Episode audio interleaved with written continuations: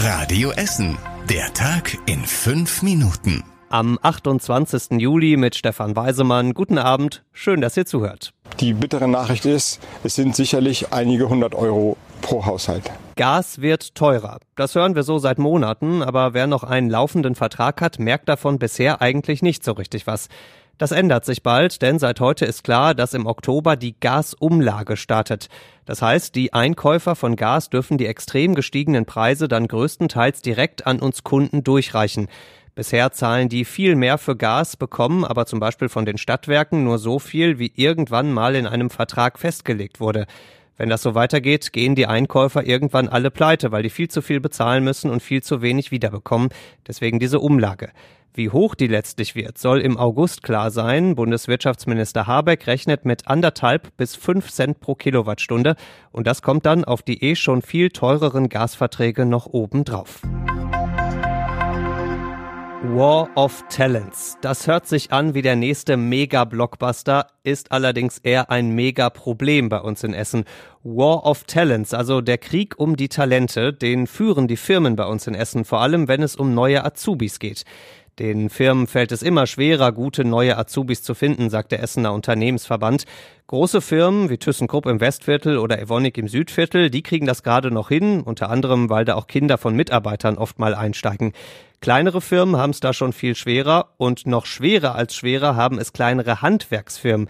Ganz akut gerade Firmen im Bereich Sanitär und Elektro, die müssen sich ihre Azubis am besten selbst zusammenlöten.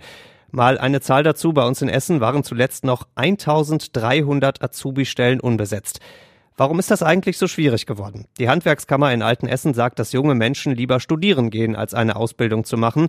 Und der Unternehmensverband legt da noch was drauf. Die Jugendlichen wollen schon in der Ausbildung zu viel Geld verdienen. Dann sind viele kaum noch erreichbar, weil sie bei fremden Nummern gar nicht ans Handy gehen. Und unzuverlässig sind viele auch noch. Frontalangriff auf die Jugendlichen also. Aber auch die Firmen müssen was tun, sagt die Essener IHK. Die findet, dass die Firmen den Azubis auch was anbieten müssen. Stichwort Work-Life-Balance. Am Montag startet das neue Ausbildungsjahr bei uns in Essen und schon jetzt ist klar, dass die Plätze an vielen Schreibtischen und Werkbänken auch diesmal wieder leer bleiben. Unfassbarer Überfall heute Nacht in Huttrop. Im Bereich der Schwanenbuschstraße haben drei Männer heute Nacht gegen drei einen 22-Jährigen überfallen.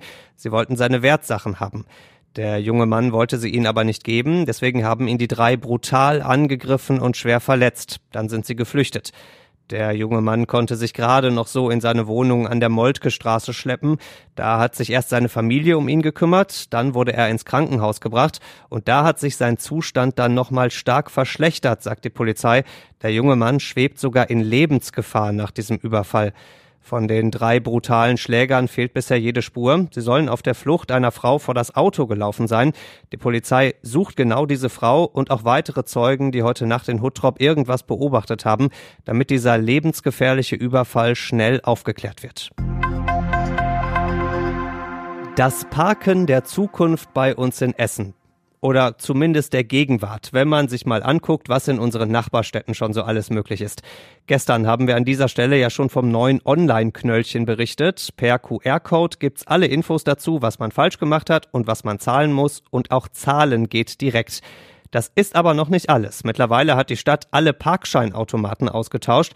Das sind fast 250 Stück von Altenessen über die Innenstadt bis Kettwig. Und die können jetzt auch, Achtung, Kartenzahlung. Im Juni haben etwa 10.000 Menschen schon mit Karte bezahlt, sagt das Ordnungsamt. Das ist bei so vielen Automaten jetzt nicht besonders viel, aber der eine oder andere muss sich da eben noch dran gewöhnen, heißt es. Und Parkfortschritt Nummer drei wird die Parkschein-App. Das Prinzip ist ganz einfach. Wenn man auf den Parkplatz drauf fährt, lockt man sich ein, beim Wegfahren wieder aus. Das heißt, man zahlt auch wirklich nur die Minuten, die man auch geparkt hat. Im Herbst soll diese App bei uns in Essen einparken. Und zum Schluss der Blick aufs Wetter. Morgen wird's erst freundlich, im Laufe des Tages kommen dann immer mehr Wolken und abends könnte es auch ein bisschen regnen, dazu 26 Grad. Die nächsten Nachrichten bei uns aus Essen gibt's bei Radio Essen wieder morgen früh ab 6. Bis dahin, macht euch einen schönen Abend. Das war der Tag in fünf Minuten. Diesen und alle weiteren Radio Essen Podcasts findet ihr auf radioessen.de und überall da, wo es Podcasts gibt.